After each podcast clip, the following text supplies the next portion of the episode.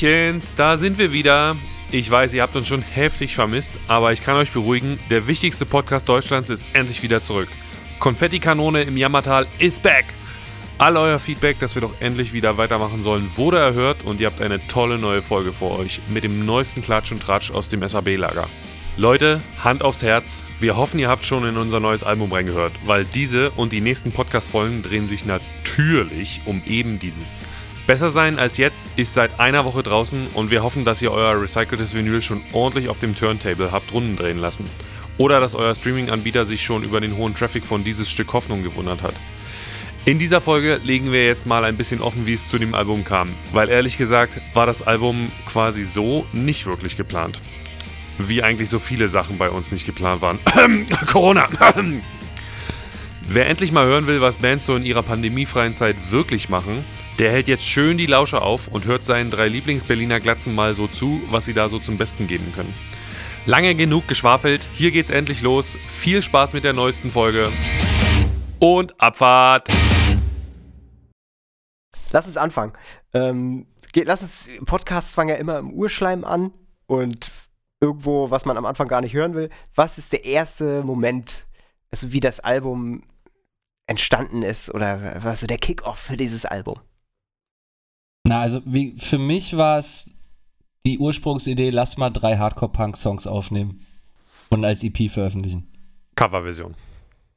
Waren es Coverversionen? Ach so, weiß ich nicht. Ich dachte. Nee, nee, nee, ich glaube, das waren schon eigene Stücke. Also mehr so, aber richtig, also mehr so, mehr Richtung Kid Dynamite, äh, äh na, na, Black, Quatsch, äh, Richtung Kid Dynamite, ähm, Death is Not Glamorous, sowas in die Richtung wollten wir gehen. Ja, aber so ähnlich erinnere ich mich persönlich auch, weil äh, wir, aber das ist schon wirklich sehr lange her, da ist ja eigentlich der Ur-Urschleim, ähm, dass wir irgendwann mal im Auto saßen und du und Wolli, ihr habt gesprochen, ist schon bestimmt ein paar Jahre her. Vielleicht waren Sashi und Christa auch noch da. Und du hast gesagt, oh, ich würde gerne mal, noch mal ein Hardcore-Album machen oder so. Oder eine, so eine richtige Punkplatte. Und da habe ich, saß ich schon hin und habe gedacht, oh, nee, Alter, komm, mach doch bitte ein Nebenprojekt auf. Ja. ja, aber das darf man bei Smile and Burn nicht. Man darf keine Nebenprojekte haben. Ja, aber witzig, witzig, dass du das sagst. Also ich muss mal eine Sache sagen. Das Ding dieses Album war nie gedacht als, komm, wir machen jetzt mal wieder eine Punk-Platte. So als, also, weil diese Punk-Attitüde hatten wir ja die ganze Zeit. Und ich, ich erinnere mich, es gibt so ein, ich nenne jetzt keinen Namen, aber in, in jüngster Vergangenheit gab es einige Bands, die gesagt haben, komm, wir machen jetzt mal eine Punk-Platte. Und das ist auch wirklich ganz subjektiv, aber ich fand die fast immer scheiße. Ich glaube, also die einzig, die einzigen, die ich wirklich gut fand, waren, äh, waren äh, Kampfsport so, das war, das ist eine andere Art, das so, das, das war so eigentlich, das, so muss es sein. Aber so andere Bands, die dann eine Punkplatte machen, die dann immer noch klingt wie, äh, trotzdem wie eine Popplatte und, äh, nee, das, so war es nicht gedacht. Aber, ja, wir, ähm, wir, ja, klar, wir hatten ja auch Punk-Songs auf dem Dings, äh, auf dem anderen Album, aber ich glaube, wir hatten ja diesen, äh, im letzten, in der letzten Podcast-Staffel diesen Moment, wo wir alte Demos gehört haben und ich glaube, das war auch der Startschuss, wo wir uns so ein bisschen wieder in so, so alte Songs verliebt haben und also wieder etwas darin gesehen haben, sage ich mal. Also wieder mehr als nur, ah, das sind die alten Demos, sondern ich habe richtig gemerkt, wie mir diese, wie mir die Attitüde gefehlt hat. Ja. Das stimmt, ja. Ja, ja, genau, diese Realisation während, der, während des Hörens der alten Demos und dann dieser alte Gedanke irgendwie, ach, nochmal so, also ausbrechen aus dem immer neue Sounds Korsett. Ich glaube, wie gesagt, also für mich war dieses Demo-Hören wirklich, ich will es nicht Befreiung nennen, weil das andere, was wir musikalisch machen, ist ja auch äh, super, aber dieses, wie du schon meinst, dieses unbeschwerte, unbekümmerte, ein paar von diesen Demos auch einfach doch gut finden, selbst nach, keine Ahnung, teilweise fünf Jahren. Und dann irgendwie schade, dass die da so sonst wo im Drive, wie sagt man, versauern. Und ich glaube, das war so ein bisschen, ja, das war für mich so der Startschuss, dann wirklich diese Demos zu hören und dann zu sagen, hm, okay, komm.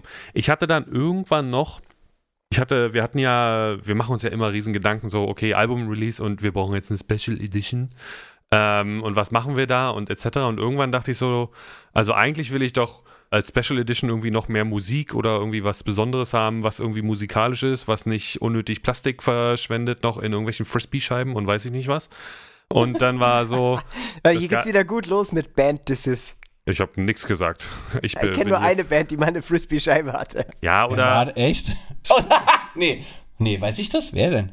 Sagen wir hier nicht. Sto ist ja egal. Stoff. Wir sagen, wir nennen immer eine Band. Wir nehmen jetzt als Synonym für Bands, über die wir nicht, deren Namen wir nicht nennen dürfen, wir nehmen einfach irgendeine andere. Die Blackout Problems. die hatten ja mal eine Frisbee-Scheibe, ja. Ich genau, die haben auch eine Punkplatte gemacht, die ich nicht gut fand. ja, genau, so. Na, jedenfalls war dann irgendwann die, der Gedanke, okay, das Coole wäre doch eigentlich, wenn da noch so eine Deluxe Edition, Special Edition, da einfach noch mehr Songs sind und diese, das kombiniert mit dem Punk-Plattengedanken und dass das so ein bisschen im Zeitgeist gerade eh war, dass man jetzt so Punk-Platten macht anscheinend, ja, oder zumindest in unserem Bekanntenkreis. Unser bekannter Machine Gun Kelly, der jetzt seine Punkplatten macht.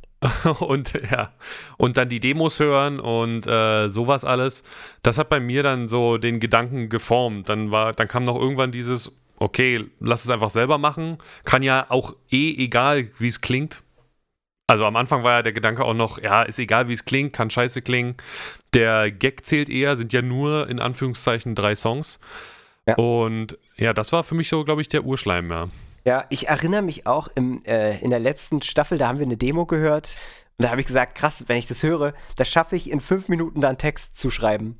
Und ich glaube, ich weiß nicht, ich bin mir nicht hundertprozentig sicher, welcher Song es am Ende geworden ist, aber ich weiß, dass ich mit Philipp in einer Probe da fast den kompletten, zumindest alle Refrains geschrieben habe. Und dann haben, haben hinten raus noch ein paar Lines gefehlt oder so. Aber er ist wirklich so schnell fertig geworden. Und die Leichtigkeit, die man darin gefühlt hat, dieses Egalsein, dieses, naja, es soll ja eigentlich nur so ein Gimmick zu einem richtigen Album werden. Also eine Platte zu einer Platte, halt mit B-Seiten. Und da steckte so viel Leichtigkeit drin. Das muss man auch noch den Leuten mal sagen, dieser Gedanke, dass es so eine B-Seiten-Zusatzgeschichte war, das ist bis nach, also die Aufnahmen sind alle so entstanden. Das war am Ende der Aufnahmen nicht klar, dass das ein eigenes Album wird. Das muss man auch nochmal, glaube ich, äh, festlegen. Ne? Also das ist bis zum Ende durchgezogen worden. Ja, ja, komm hier so ein bisschen und zack. Und dann, dann kam ja erst diese Realisation. Äh, Moment mal, also irgendwie ist das eigentlich ganz geil. So. Also ich muss auch sagen, für mich, also abgesehen jetzt von dieser Leichtigkeit, weil es wirklich wahnsinnig viel Spaß gemacht hat, einfach so Standard äh, Punk, also in Anführungsstrichen Standard Punk-Songs zu schreiben, ging es mir auch darum, wir hatten irgendwann mal die alten Alben gehört und ich dachte, ach man, wir haben die ersten zwei Alben, also gerade das zweite Album ist ja nun eins, was wir nicht so geil einfach von uns finden. Und ich so gedacht habe, Mann, Alter, wir sind eigentlich eine Punkband und wir haben einfach nie so eine richtig schöne, wo jeder Song, so eine richtig schöne Punkplatte, wo jeder Song Action macht, wo jeder Song abgeht, so was einfach so, was einfach so durch war. Das haben wir nie so richtig aufs Parkett gekriegt, obwohl wir uns ja dann davon da weiterentwickelt haben und dann das fand ich so schade und dann hatte ich irgendwie das Gefühl, ich müsste in, für unsere Vergangenheit noch mal was gut machen. So wie, ey, pass auf, wir können das, wir beherrschen das, wir können das jetzt einmal komplett delivern. Plus, das muss ich auch sagen, für mich war es dann ultra schnell auch sehr, sehr wichtig, sagen, ey cool, wenn wir eine Punkplatte haben, das heißt ja dann, wir können auch eine andere Platte machen, die viel mehr Melancholie drauf hat und viel mehr Mittempo-Songs und viel mehr ruhigere Sachen. Was mich so an, krass angefixt hat, weil ich eine homogene Platte immer mehr mag als eine, wo alles immer dabei ist. Und äh, ich fand das immer so ein bisschen störend bei allen unseren Alben, dass immer jedes, jeder Song immer dabei sein musste, immer ein schneller, ein melancholischer, einer ein ganz ruhiger. Und da dachte ich, geil, mal mit allem Album alles so rauskotzen an Wut, Hass und alles so weg. Ist es ja letztlich auch geworden. Und dann hat man noch eine Platte für die Melancholie. Und dann, das, ich fand diesen Gedanken so großartig. Zu welchem Zeitpunkt kam dir äh, das? Äh, weil bei mir kam das erst auch am Ende von diesen Aufnahmen, dass ich, weil dann war so, äh, im Kopf waren diese Aufnahmen weg und dann war so, okay, andere Album. Ach krass, ja, jetzt muss ich ja gar nicht mehr an, ich glaube, ich erinnere mich noch, ich habe, glaube ich, dann im Studio so gemeint, so krass, ich muss jetzt gar nicht mehr an Abtempo oder an laut und schnell irgendwie denken. So, man kann sich wirklich, konnte sich im Studio dann auf diese anderen Songs einfach äh, fokussieren und äh, konzentrieren. Ja, ich glaube, die, wie Wolli sagte, das kam dann im Studio, weil er eigentlich, wir ja eigentlich zu dem Zeitpunkt an einem ganz anderen Album geschrieben haben. Ja, und diese Platte, diese, die besser sein als jetzt, wäre so auch, glaube ich, nicht entstanden, hätten wir nicht gesagt, so, ja, komm, das Ding machen wir selbst, wir nehmen alles selbst auf, wir schreiben mal Texte, die wir sonst normalerweise nicht schreiben würden, so zumindest so direkt und so einfach. Ähm, wenn das eigentlich der Plan gewesen wäre, dass das eigentlich das nächste veröffentlichte Album wird. Weil, also ich weiß ganz genau, äh, ich habe mich, ich musste, also ich habe mich da ja auch anfangs so ein bisschen quergestellt, als es dann hieß, okay, wir machen daraus ein eigenes Album und kündigen das auch erstmal als nächstes an, ohne erstmal was von diesem anderen Album zu erzählen, was ja eigentlich schon fertig ist.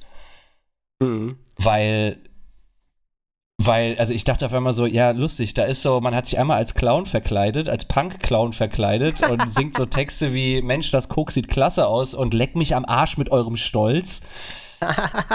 ähm, und auf einmal muss man den Leuten verkaufen, so, ja, das meinen wir ernst. Und ich so, aber, also, ja, das meint ein Teil von mir ganz doll ernst. Und ein Teil von mir meint aber auch das Ganze mit einem großen Augenzwinkern. Und, ähm, was machen wir denn jetzt damit? Ja, verstehe ich. Ich ja, ja, ich, wir hatten ja auch, wie gesagt, Wolli hat es ja schon gesagt, bis zum Schluss hatten wir eigentlich gar nicht vor, es als eigenständiges Album zu veröffentlichen. Ähm, ich fand es nur super, als wir, ich weiß nicht, war bestimmt vor einem Jahr oder so, wir hatten ja dann schon angefangen, wir hatten ja den ersten Song oder die ersten vier Songs oder drei Songs schon aufgenommen fürs neue Album die auch auf dem, nee, also was dann jetzt quasi das siebte Album wird oder was, ähm, die sind ja fertig. Die hatten wir da auch dann schon aufgenommen. Und dann haben wir, glaube ich, so Demos gehört und überlegt bei Wolli im Bungalow, was kommt denn jetzt noch? Und dann hat es sich so wunderbar, haben sich die Songs so wunderbar getrennt und man hatte so einen Stapel mit, ja, guck mal, das sind hier die ganzen, da war Philipp, glaube ich, mal besoffen im Proberaum und hat gezeigt, was in seinem rechten Handgelenk steckt. Und, äh, Sorry. nee, aber das sind so diese klassischen, ja, diese Proben wie, ey, guck mal hier, Punkrock, ja, wo man, äh, äh, ja, wo man halt im Proberaum steht und einfach sofort drauf losballert und wo man auch denkt, wie, oh, das ist eine tierische Energie, eine tierische Leichtigkeit. Aber naja, will ich eigentlich nicht so sehr als Next Level Smile and Burn haben. Aber das hat sich dann beim Demos hören so wunderbar in zwei Stapel aufgeteilt, wie, ah, das könnte auf diesen B-Seitenstapel, ja, das können wir alles dann noch veröffentlichen, ja, ja, als B-Seite. Und ja, ja, ah, hier sind die Hits, da müssen wir noch mal richtig viel Gehirn reinstecken und ah, da müssen wir uns sehr viel Zeit für Texte nehmen. Aber das hier, ja, das texten wir so in fünf Minuten weg. Ja, das stimmt.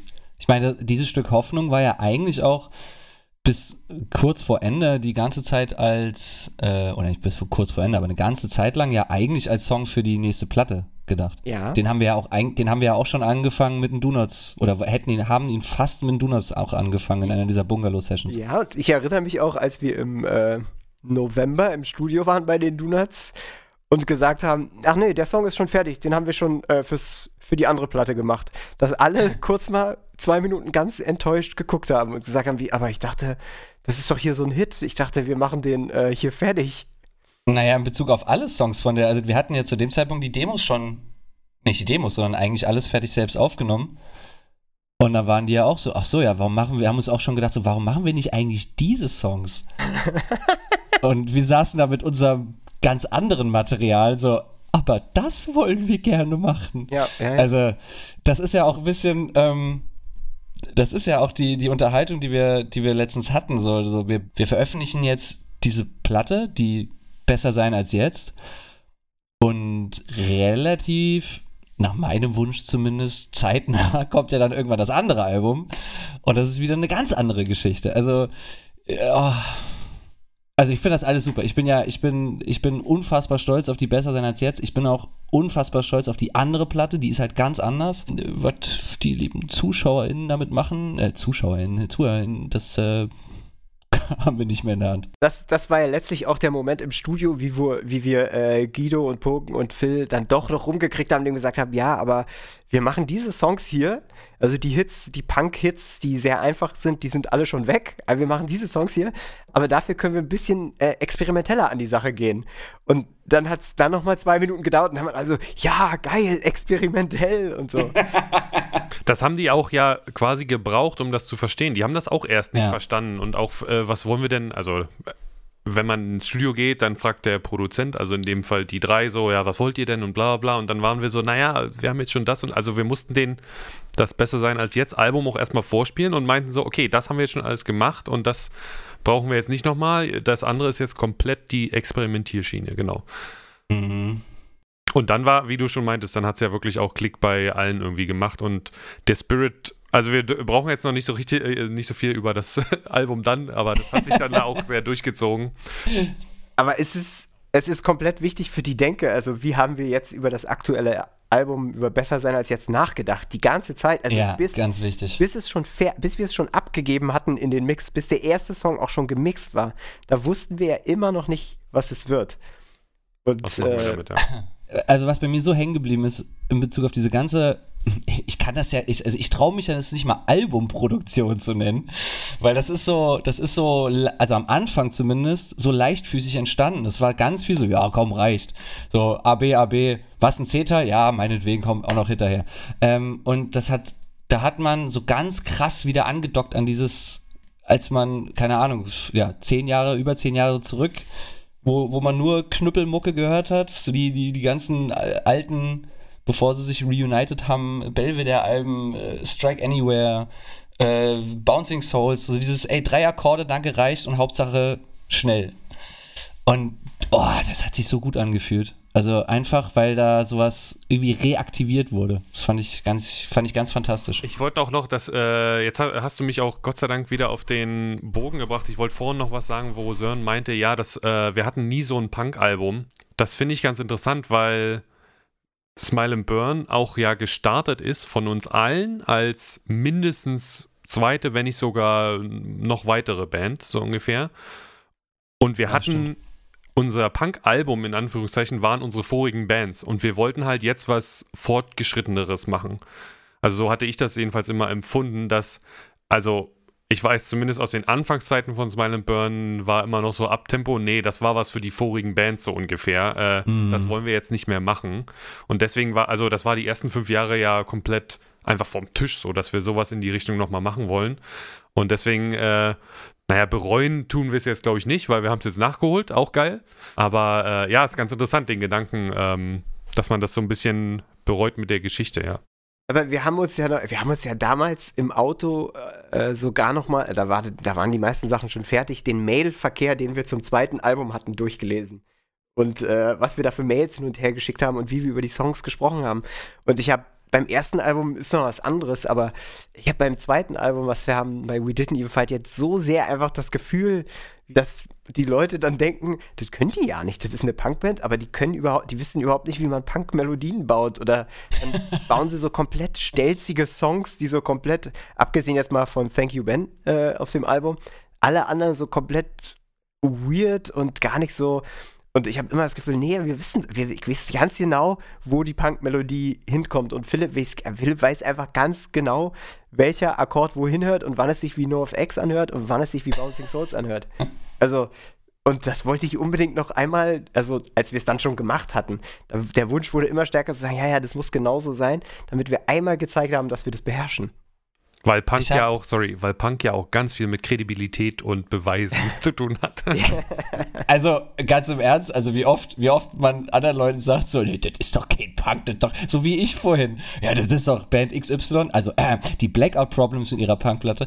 Also, nee, da, also ich meine, dass man, ey, Punk ist Ach, da ist ganz viel Arroganz und ganz viel Revierschutzblödsinn dabei, leider Gottes. Ey. Also man, das, da tappt man sich ja auch selbst. Aber ich habe an, äh, an Weihnachten stand ich mit meinem Bruder auf dem Balkon bei meinen Eltern und wir haben so uns unterhalten und ich meinte, habe so ein bisschen darüber erzählt, was da jetzt passiert. Und da ich meinte, und da meinte ich noch so, ich habe irgendwie total Probleme, über, dass da jetzt ein Album kommt als nächstes Lebenszeichen von uns. Ähm, und ich habe das Gefühl, das bin aber gar nicht ich gerade, sondern weil da steckte ich halt noch mit dem Kopf und mit dem Herzen so krass in diesem anderen Album drin. Und dann meinte er so, ja, aber kannst ja auch so sehen, dieses Album dieses Besser sein als jetzt, das ist das Album, ähm, was zeigt, warum du da bist, wo du gerade bist. Musikalisch. Wo du, also es, jetzt, es soll jetzt nicht so klingen, so, ey, da kommen wir her, so, ey, hier, Hardcore Street, New York Hardcore, so. Ähm, aber, aber es ist ja trotzdem so, so, das, das, das, also jetzt aus meiner Sicht, das bin ich. Das ist so, ey, damals, als ich 2004 nach Berlin gezogen bin und dann da angefangen habe, so, oh krass, man kann, so schnell kann man, kann man Musik machen, also im Sinne von äh, BPM-Zahlen. Mhm. Und so, ah, da, da ist es wichtig für die, für den, den, den Anker zu wissen, wo der eigentlich ausgeworfen ist und wohin das Seil gespannt ist. Ich, ja, also ich muss sagen, je länger wir jetzt darüber quatschen, ich finde, das ist alles, also egal wie man jetzt die Musik, wie man dazu steht, zu dem Endergebnis, ja, oder ob wir jetzt, wie die Leute das da draußen finden, alles an dem Album ist einfach toll, weil das eine total therapeutische Wirkung hatte. Ich konnte, ich hatte so viele Lines auch in meinem Archiv, in meinen äh, Büchern versteckt. So eine Line wie Mensch, das Koks sieht klasse aus. Die würde niemals durchgehen auf einem Smile Burn Album, niemals, nicht in einer Million Jahre. Und ich dachte, und ich habe immer auf diese Line geguckt und dachte, man, das ist eigentlich so eine geile Line, aber ich weiß überhaupt nicht, wo die hin, wo die hingehört. So, wenn man sich die morgen anders anhört, äh, zum Beispiel, da passt diese Line passt dann nirgendwo rein. Und dann ein Album einfach zu haben, wo man das komplette Archiv öffnen kann und sagen kann, guck mal hier, Philipp, äh, ich habe hier noch eine Line, mein Hass ist dort, wo meine besten Ideen herkommen. Was denkst du? dann, ja, pass auf, singe ich dir mal kurz ein. Und dann ist es auch immer so ein mega geiler Song zum Vorglühen, zum Skaten, whatever halt, ne? Und also, also ja. halt gedacht, boah, ich sterbe.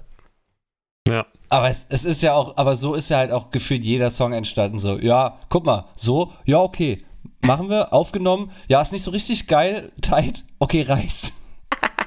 also ich meine, das Aufnehmen, das, also, ach, ich weiß auch nicht, sagen wir es mal so, die gesamte Produktion fing federleicht an und und sehr straff gezogen, möchte ich meinen. Es war alles sehr stringent und je länger das Ding lief, im, desto ähm, komplizierter wurde es im, im, im Nachhinein oder hinten raus. Ja. Also die Demos aufnehmen, kein Problem. Und dann die richtigen Spuren aufnehmen war schon so, ah, ist das, ah, ist das Eingangssignal richtig? Äh, ist das so gut? Mal man so machen? Hm, warum klingt das denn so scheiße? Ah, nee, jetzt klingt's gut, glaube ich. Und dann, ah, selbst abmischen. Hm.